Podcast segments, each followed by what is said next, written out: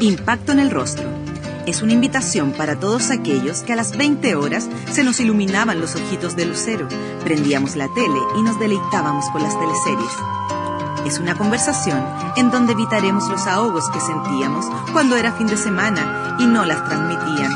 Y las defenderemos porque la legal, los que vemos la comedia, no somos nada cualquier cosa, porque terminamos el cuarto medio en el Liceo de Limache. Así que agarra tu tecito y el pan con palta y disfruta junto a Jorge Peña y sus invitados en Impacto en el Rostro.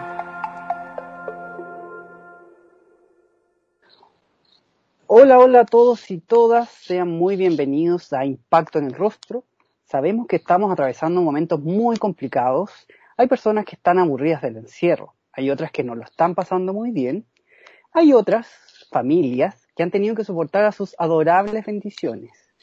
Para, todos, para todas ellas y todos ellos, los invitamos a que se relajen y pasemos un rato más que agradable hablando sobre la época dorada de las teleseries chilenas. Esa época que todos recordamos con mucho cariño. Y para eso vamos a darle la bienvenida a una tremenda invitada. Voy a dar un par de pistas. Viña Marina fue parte del elenco estable de las teleseries chilenas, eh, de Vicente Sabatini. También figura de las famosas teleseries nocturnas y hoy nos deleita en una osada puesta en mega con sus historias de cuarentena. Saludamos afectuosamente a Francisca Inboden. Francisca, ¿cómo estás? Hola, muy bien, gracias a ustedes. Muy bien también. Bueno, antes de comenzar a hablar sobre las teleseries, me gustaría saber cómo has podido pasar esta cuarentena, ¿cómo te encuentras?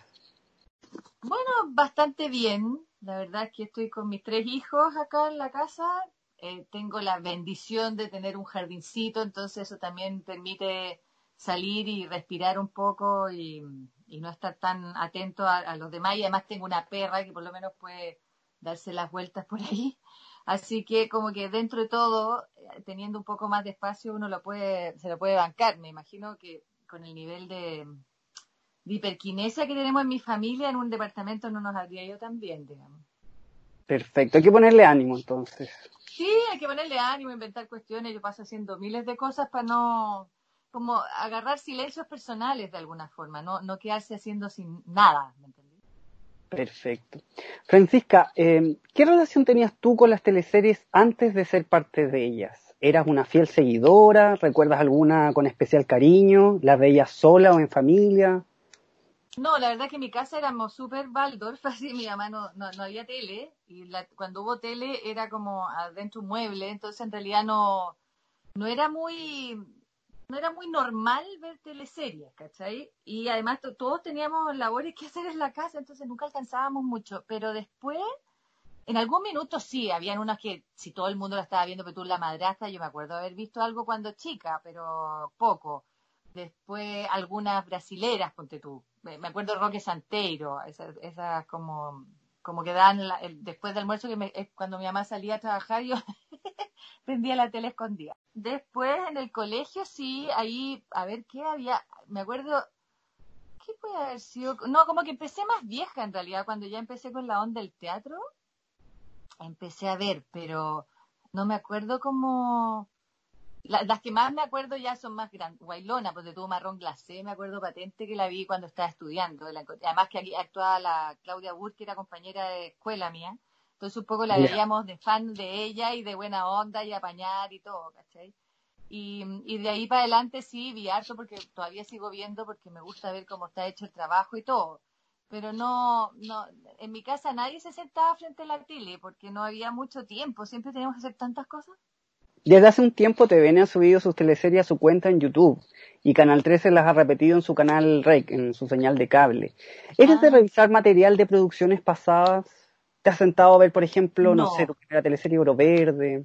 No, no, no lo hago, pero, pero naturalmente se da porque la gente que lo sigue a uno, que le gustan, esas te mandan cosas como, mira, así te veía yo en Oro Verde, mira lo que encontré, y uno ahí aprovecha y veis la, la escena y es interesante verse al principio y todo, pero no me, no me da para instalarme a ver una teleserie completa, de verdad. Sería, me da, una, una mezcla entre demasiada, eh, ¿cómo se dice?, autorreferencia y también plancha porque la, la piel estaba mucho más estiradita. Hablemos un poquito de Oro Verde. En es, el año 97 tú entraste al elenco de eh, Vicente Sabatini. Este elenco venía de un super éxito que era Sucupira, ¿cierto? Em, se trataba de una historia ecológica grabada en la novena región.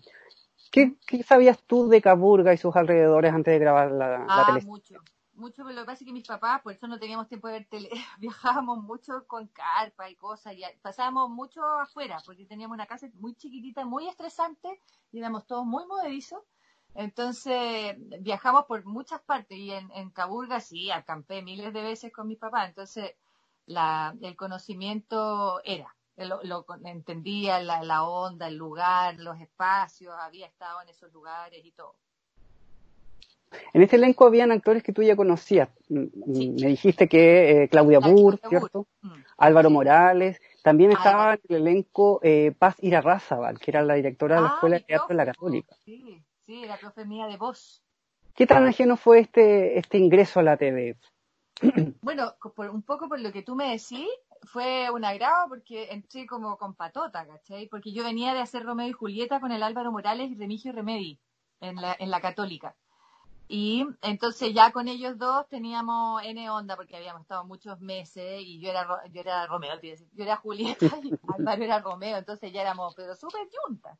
Y la Claudia era súper amiga mía de la escuela porque ella era un curso más arriba, pero ofreció mi curso. Entonces ya tenía un grupo y además estaba una niña que se llamaba Soledad Montoya, que solamente actuó ahí, que era amiga mía de Viña. Entonces, la verdad que era un poco, y además estaba el Tono que había sido mi profe, estaba la Paira Razabal, que había sido mi profe. A todos los demás no los conocía, pero entré medio patúa en ese sentido porque era como, de alguna forma había algo súper familiar. Y me sentí muy cómoda en ese sentido, ¿cachai? Muy nerviosa por la forma de actuar, porque era muy distinto al teatro, pero muy apañada con este grupo de gente que eran como como que todos me, ayudaban, nene. Fue súper bonito eso. En la producción hiciste Alejandra Solari, ¿cierto? Era un personaje eh, en tono comedia. Eh, tu mamá era Consuelo Holzafe, ¿cierto? Sí. Eh, tu hermana era Claudia Burr, tenías una nana que era Tamara Costa y había una amiga de tu mamá que la interpretaba Adriana Bacareza, que era la tía Bernie. Eh, ¿Qué recuerdos tienes de este clan familiar tan cómico y si crees que partir con una comedia en televisión fue un desafío extra? A ver, mira, de partida de la familia fue fantástico, porque ya, ya te decía, la Claudia, la Tamara es un, sol. O sea, yo creo que no hay nadie que pueda decir algo raro de la Tamara, porque es un agrado. Y la Consuelo descubrimos que era como prima lejana de mi papá, entonces al final también era como súper familiar y la Consuelo es una reina también como para para acoger y para dar ideas y, es entretenida y es juguetona y la Diana Bacareza eh, también estaba como súper metida en onda y era bien divertida y tenían un humor bien especial entonces eso de partida era como caer parada en un espacio exquisito o sea eso fue como una totalmente otra bendición más y con respecto a la comedia bueno a mí siempre me había gustado la verdad es que el personaje era era de comedia de todas maneras, pero era más bien tirado para romántico porque yo me tenía que pelear como el amor más o menos en serio de, de Rudolfi, pero yo veía, yo además yo llegué con pelo corto, era con un look como nada que ver, y encontraba que como que no calzaba la cosa romántica.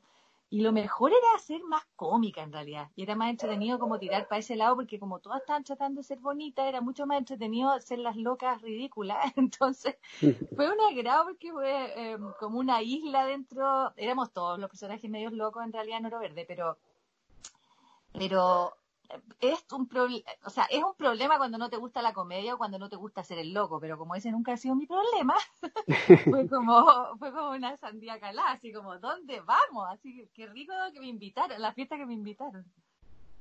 Perfecto. Al año siguiente hiciste eh, Llorana, donde interpretaste a Susana Peñailillo. También de comedia. Y después, el año siguiente, seguiste con Blanquita Chamorro, que eh, a juicio personal es el, personaje cómico mejor escrito en teleseries, tuyo. Eh, ella, ella tenía un verdadero drama, no se podía casar antes que su hermana. Su hermana, que era Claudia Di Girolamo, era la enemiga número uno del matrimonio. Cuando te ofrecieron a ti este personaje, eh, ¿lo sentiste especial? ¿Sentiste que quizás era el mejor escrito? Me encantó. Bueno, lo que pasa es que lo rico del Víctor Carrasco se basaba dentro de todo con una cosa muy especial y, sola de él, pero se basaba harto en clásico y eso era la fierecilla domada y eh, de alguna forma están súper bien construidos esos personajes porque tienen una motivación súper clara. Entonces, lo, la bonita comedia que tenía la Blanquita, que era tal su afán de casarse que se volvía ridícula, porque el otro día me mandaron una gente, ahora que me estaba diciendo si revisaba cosas, una escena bien cortita con el Mauricio Pesuritz que me raptaba y ella le veía el anillo y ahí ya le caía bien porque ella decía, usted es casado. Era como divertido eh, que fuera tan extremo, era como la comedia del arte un poco. su motivación era tal que te podía borrar todas las circunstancias en las que estaba metida. Entonces eso era también un, agrado de hacer porque estaba súper claro los objetivos. Cuando los personajes tienen claro los objetivos, ¡ay! uno es un realmente una, un paraíso.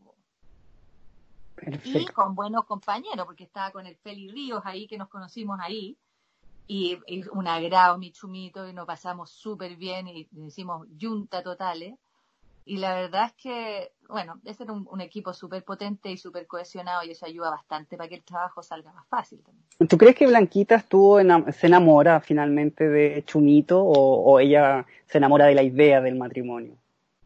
Mira, yo creo que en ese caso particular, por todo lo que pasó, porque se metió con cualquiera, le ofreció matrimonio hasta el, hasta el mecánico, el, ¿cómo se llama? Amelo, tipo, al pailón. ¿Cómo se llama? Al final yo creo que se dio cuenta que sí, que lo quería. Chumito también era bien, tiro al aire. Pero en el fondo los dos como que se potenciaban bien. Sacaban como lo mejor del el uno del otro.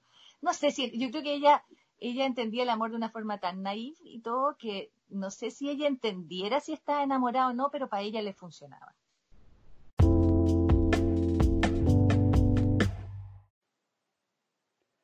Constanza Bowen se dedica a viajar en busca de artesanos que al igual que a ella le gusta tejer. En cada telar se dibuja una historia, una vida y un color. La puedes encontrar en 2 Norte 3591, local 2, Parque Universitario en Talca y en su Instagram telares-a-mano y al teléfono 569 72 10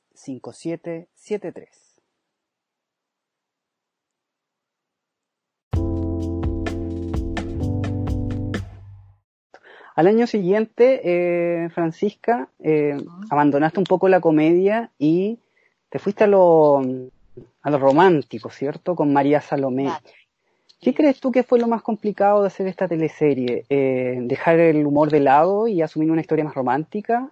El idioma, parecer físicamente una gitana de verdad, hacer escenas románticas con un debutante. ¿Qué, crees tú que fue lo más complicado en, en es que no la encontré complicada. La encontré que también era, pucha, no sé si estoy muy hippie, pero encontré que era otro regalo más, porque también después de haber hecho tanta comedia es interesante ir variando. Yo honestamente pienso que hacer una buena comedia es más difícil que hacer tragedia. En general, se, se potencia súper alto la lágrima y el llanto. La lágrima es súper fácil, voy a meterme en y la lágrima sale.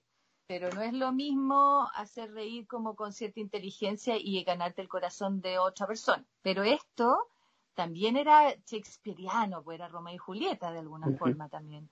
Entonces, eh, como personaje era precioso porque era súper noble y era eh, totalmente leal a su ahora último por ejemplo me, eh, me, parece que claro la vida ha cambiado todo lo que queráis pero me da pena de repente que los personajes ni uno sea tan leal como que nunca siempre se parten traicionando en la pareja buena al final igual se la se ha, le ha puesto el gorro como durante toda la teleserie y después quedan juntos. Pero esta pareja era, no se nunca se traicionaban era tal el amor que tenían que no que no había traición. Entonces bueno es en ese sentido era un desafío distinto para mí, tal vez lo más difícil, pero no difícil, porque no encuentro que sería demasiado decir que era difícil, pero era creerme el cuento de ser la niña bonita amada. ¿Cachai? Porque como ya había hecho tanta comedia, en general los personajes míos eran más bien ridículos, y en general en la escuela también hacía, hacía más de hombre que de mina, digamos. Eh, era, era como eh, novedoso como descubrir eh, esta parte bella, suave, eh, enamorada, sutil, más silenciosa incluso, como con menos sobre, sobreactuación, por decirlo entre comillas, ¿me entiendes? Pero como un personaje que no estaba tan marcado con el gesto, sino que más bien con la emoción. Entonces, claro, ese fue el trabajo, entre comillas, más complicado, pero el desafío que uno tiene que empezar a enfrentar, pero no se puede quedar uno siempre haciendo lo mismo, que es la idea, pero bueno, a veces pasa. En Pampo Ilusión eras eh, peleada por dos hombres, ¿cierto? Eh, Alfredo Castro y, y, Álvaro Morales. Esta producción eh, fue una de las más caras, quizás la más extrema. ¿Qué recuerdos tienes de Pampa Ilusión, de haber grabado en pleno desierto, en una salitrera? Bueno, también yo había ido a las salitreras cuando más chica, y era antes de entrar a las casas y ver como que todavía estaba la mesa puesta y se habían ido de un día para otro. Entonces, toda esa sensación que se ve hacia el final de la teleserie, me acuerdo haberla visto y era muy potente. el nivel energético que hay en ese lugar es super power. Yo me perdí una vez disfrazada de la Isidorita porque me quería ir luego ahí a cambiar de ropa, qué sé yo, pero me tuve que dar una vuelta bien larga porque estaban grabando en varias partes y me perdí y te juro que fue como que hubiera entrado un portal del tiempo porque fue súper extraño, fue súper raro y, y, bueno, ya me, me, di cuenta que estábamos haciendo una súper buena teleserie porque sentí que era que la emoción que me estaba pasando se, veía y se veía algo como con la memoria, con la tristeza de, de, lo que pasó ahí, con la potencia de lo que pasó ahí. Además, hoy día mismo podrían repetirla porque es bastante contingente con respecto a la estratización social y, a la falta de derechos y deberes y todas las cosas. Bueno, y aparte de eso, eh, otro, otra cosa buena, trabajar con Alfredo fue súper interesante. Fue un personaje raro igual porque nosotros éramos como demasiado extremos para lo que pasaba demasiado en serio. Y ahí yo creo que nosotros estábamos medio fuera cacho, pero, pero espero haberlo hecho no tan mal. Al año siguiente estuviste en El Circo Las Montini, donde por primera vez en teleseries interpretas una mujer de otra clase social. Eh, ¿Qué recuerdos tienes del Circo las Montini, de Jessica? ¿Tuviste alguna preparación física especial? Sí, bueno, para todas estas teleseries, bueno, la, de Pampa Ilusión tal vez era un poco menos porque era de baile lo que teníamos clase, pero siempre Vicente era súper cuadrado en eso, como en meterse en la vida de lo que nosotros íbamos a contar varios meses antes, dos, tres meses antes, con la Romané nosotros aprendimos, estuvimos viviendo con la gitanos en, en Chile Films, eh, bailando con ellos, aprendiendo a hablar, qué sé yo, y para las Montini estuvimos trabajando con una gente que era del Cirque du Soleil, no era, no era, ya se habían salido y habían armado un circo del mundo, algo así, se llamaba el que estaba acá en, Matucana estaban. Y íbamos durante tres meses, todos los días, o sea, callos en las manos, heridas en las manos por hacer trapecio. Em, yo tenía, no sé, ¿por qué año era ese? ¿Tú tenías los años? Ahí? 2002. 2002 tenía tenía eh, 31, 31, ¿cachai? Y aprendiendo a andar en, Nunca había hecho la invertida y caminar en invertida, así como con las manos. Yo era porra para la gimnasia, así, o sea, la rea la hacía bien, ya, bueno, pero terminé haciendo flip-flap con calugas a los 31, era como, perdón, pero escuché que ya te pasaste. Y sí, pues tuvimos ese trabajo y a veces se veía todo lo que hacíamos, nosotros queríamos todo ponerle mucho más, pues siempre era como, Vicente, déjame hacer esta, esta, esta, esta cuestión, esta acrobacia, que no alcanzaba el tiempo, no, no alcanzábamos a mostrar tanto, pero, pero mezclado con eso era súper bonito también otro desafío nuevo que me tocó a mí, no solo de otra clase social, porque en, la, en realidad en la escuela yo había hecho de todas las clases sociales toda la vida, pero sino que lo silenciosa que era ella.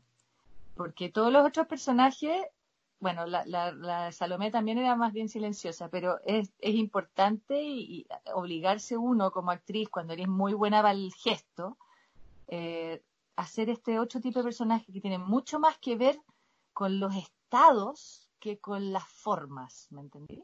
Tenía muy de cerca el rol de Luz Jiménez y también al de Violeta Eh, ¿Qué te puedo decir con ella? Lo máximo, porque teníamos la, la ¿cómo se llama? Las las casitas, no las no me acuerdo cómo se llamaban las cabañas, bueno, pero en nuestra nuestro micromundo con los perritos era una las casillas las casillas las casillas.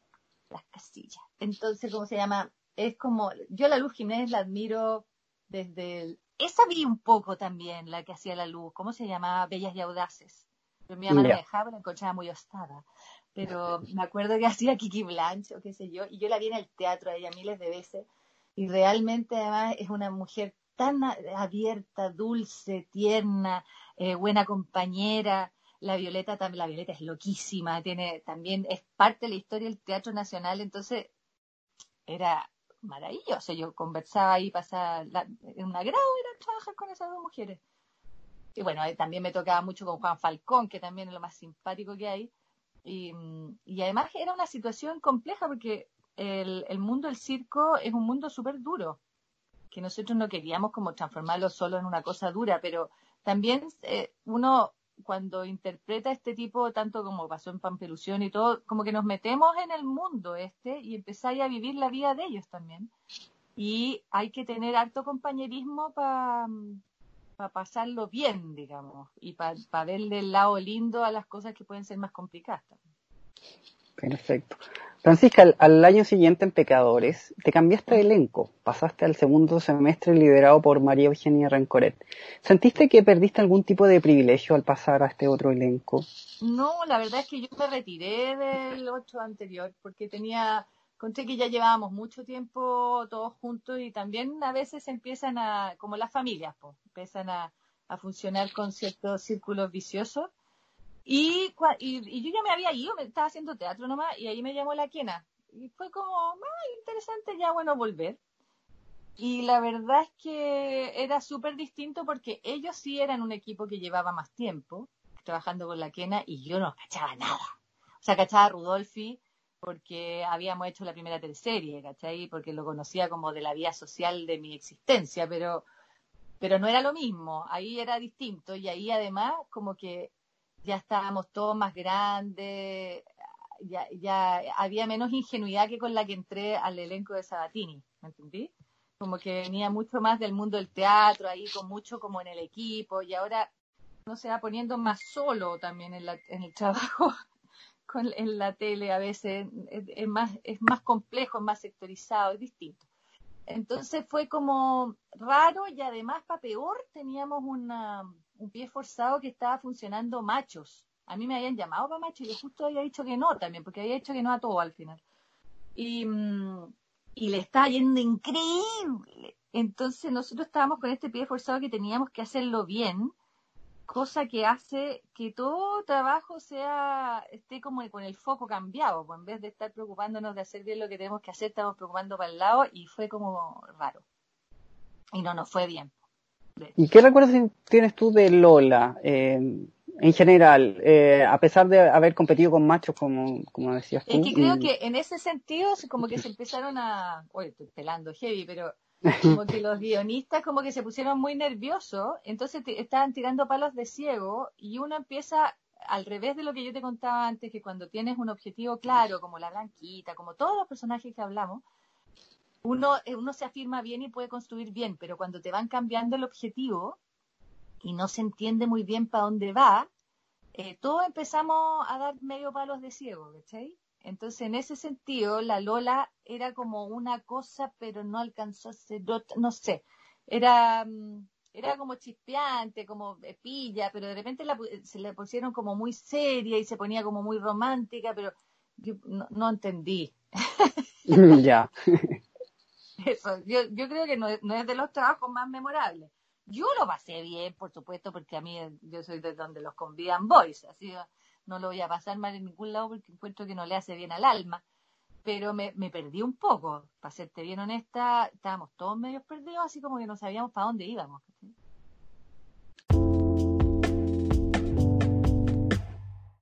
Polen Restaurant es un lugar de alimentación consciente que se caracteriza por el uso de productos frescos, naturales y de platos que reflejan la permanente experimentación de su cocina.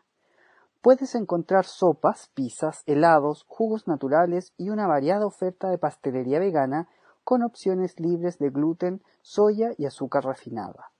Toda su oferta la puedes encontrar en el Instagram polen.restaurant y al WhatsApp 569 6628 7512.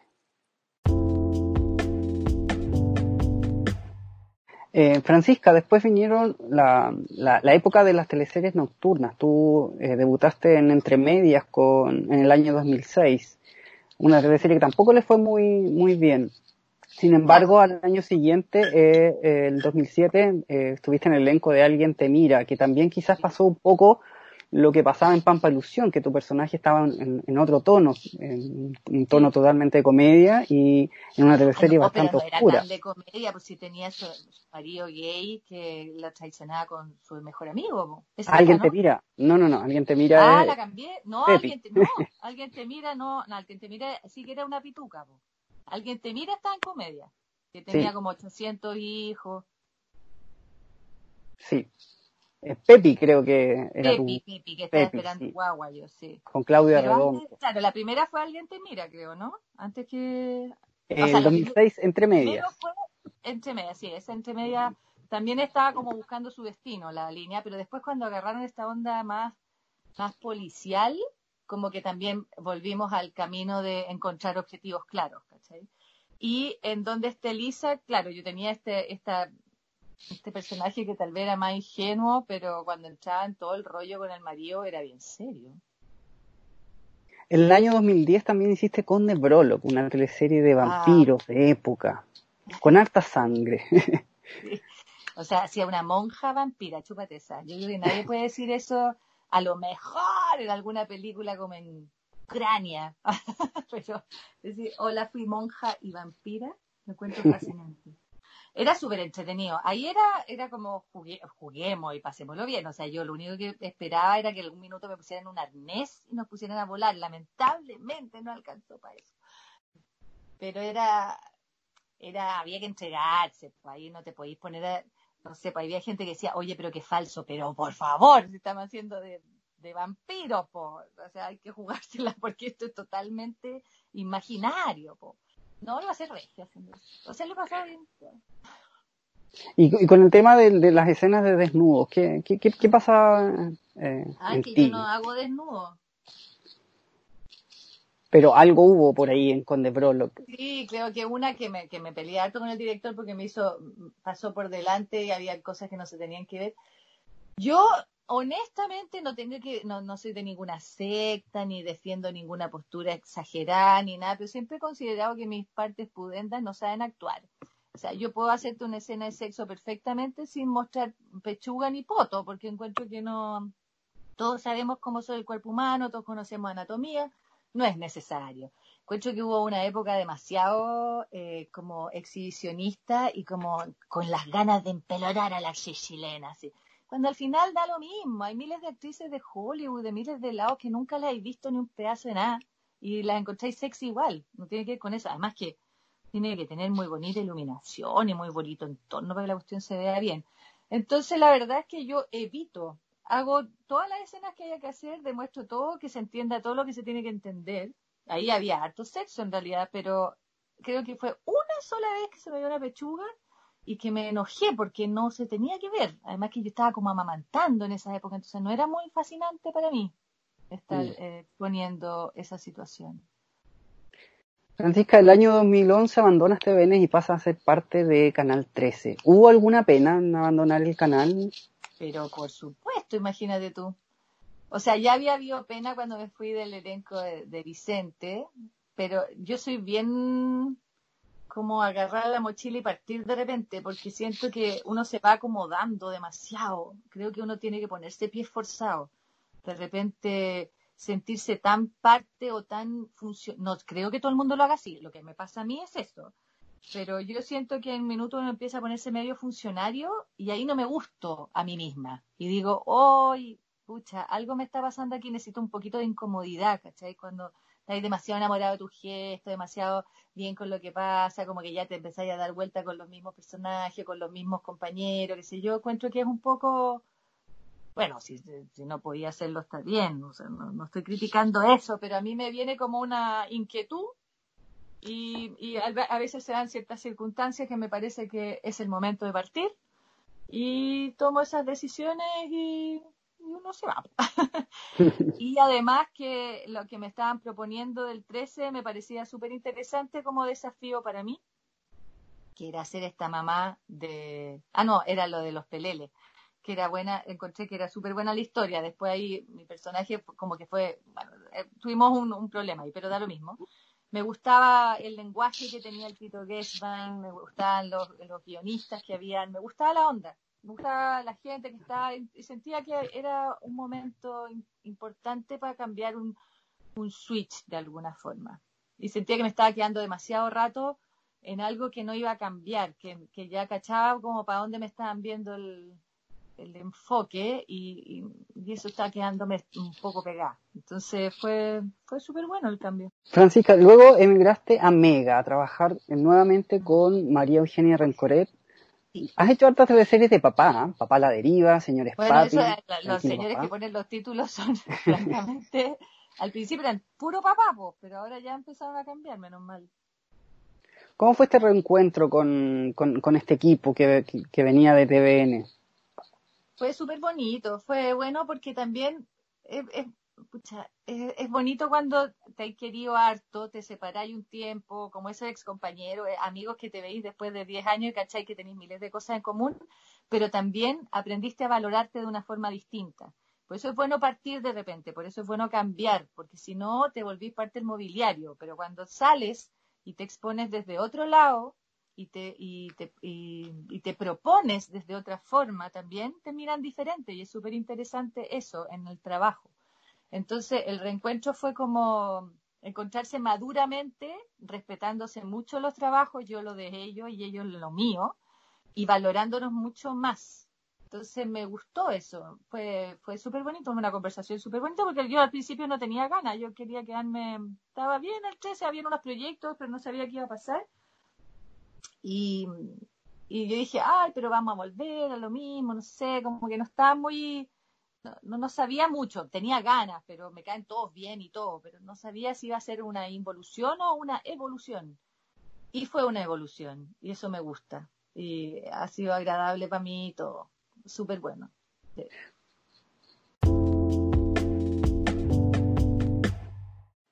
Yasai Vegan Sushi es un negocio familiar que se dedica a la alimentación 100% vegana. Ubicados en La Reina, funciona como delivery en las comunas de Vitacura, Providencia, La Florida, Las Condes, La Reina, Peñalolén y Santiago Centro. Los puedes encontrar en yasai.cl y en el Instagram Yasai Vegan Sushi. Si tienes dudas o deseas hacer algún pedido, lo puedes hacer al WhatsApp 569 4139 1563.